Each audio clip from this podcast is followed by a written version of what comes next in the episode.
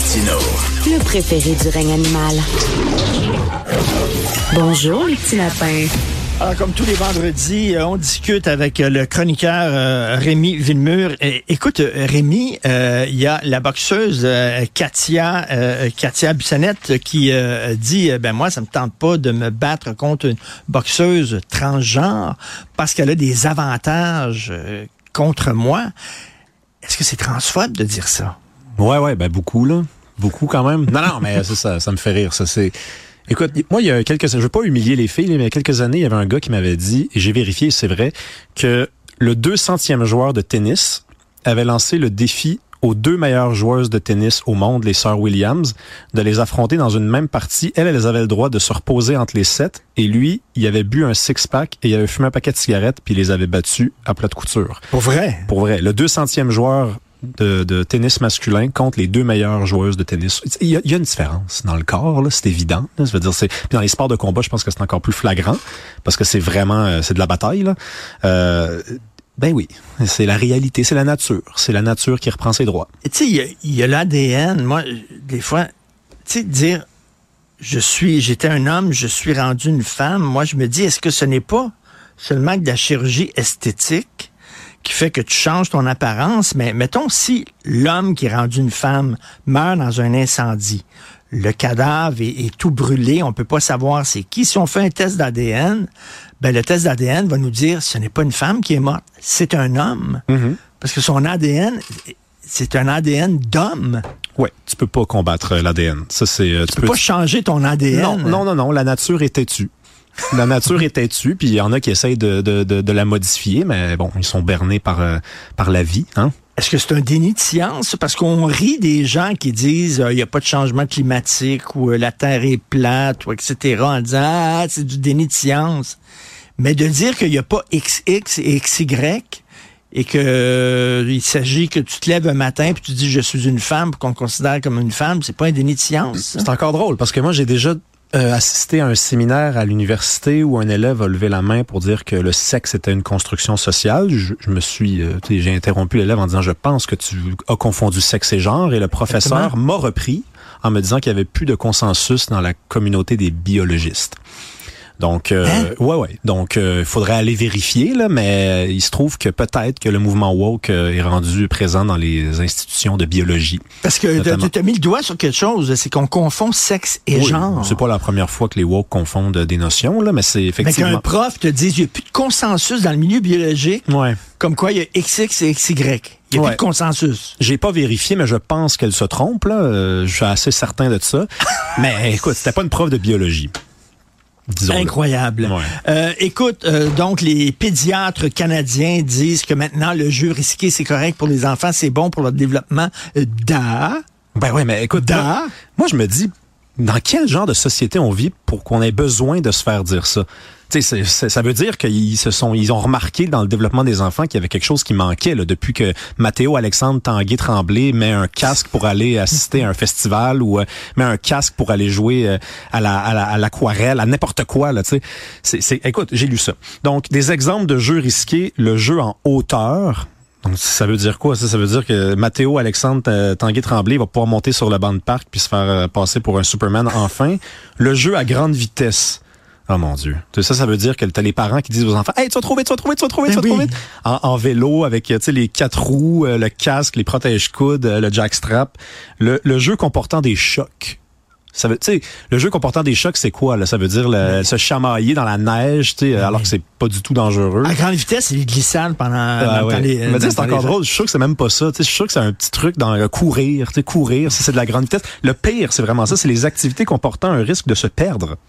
Dans le cas d'un jeune enfant, Oui. se cacher derrière des buissons sous supervision limitée. Pourquoi, pourquoi on aurait besoin de supervision pour se cacher derrière un buisson? Là, ils nous disent, après, après euh, avoir lu des études, c'est correct de jouer à cache-cache. Vous pouvez jouer à cache-cache. Non, mais moi, tu sais, je, je veux pas qu'on se moque des pédiatres parce que je pense que les pédiatres, ils sont de notre bord. Ils sont du bord de la raison. Ils- je pense qu'ils regardent ce qui se passe avec les parents puis ils se disent non, non, faut qu'on le, faut qu'on le spécifie quand même. Puis ça, c'est, tu sais, je lisais cette semaine dans les, il y a des, il y a plus d'arbitres dans les parties de hockey euh, bantam que, euh, puis oui, parce que les parents sont devenus fous. Ben oui. Tu sais, les parents assistent aux parties puis ils voient leur enfant se faire un petit peu brasser puis ils, ils, ils, ils vont jusque, jusque sur la jusque sur la patinoire, ils donnent un coup de poing à l'arbitre parce que l'arbitre n'a pas. Les, les, parents sont devenus fous, fous, fous, Là. Mais pourquoi tu penses les, les parents sont devenus aussi protecteurs que ça?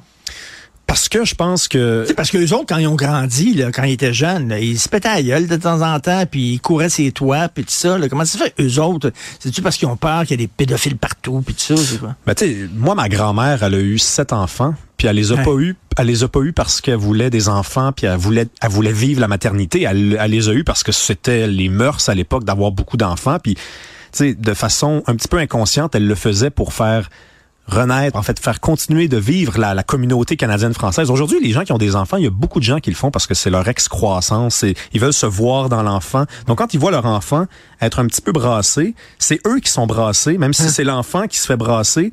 c'est malsain, tu sais. Il faut se questionner pourquoi les gens sont rendus fous comme ça. les gens ont pas beaucoup d'enfants. Quand on a sept, tu peux pas, tu peux pas faire comme le papa qui s'en va sur, sur la patinoire. Mais quand on a un, ah là là, ah, là, tu as le temps de le checker. Ben oui, mais c'est comme ton c'est comme ton Game Boy euh, que tu as reçu à Noël, puis tu fais attention quand tu le mets sur ta sur ta table de chevet le soir, tu, tu, tu te réveilles la nuit pour voir s'il est tombé alors qu'il est bien installé, là, confortablement installé dans une position horizontale. L'enfant est devenu un jouet, d'une certaine façon, un jouet qu'on veut plus pas du tout abîmer. C'est malsain. moi, quand je vais avoir des enfants, là, vous allez pouvoir y aller jouer dehors.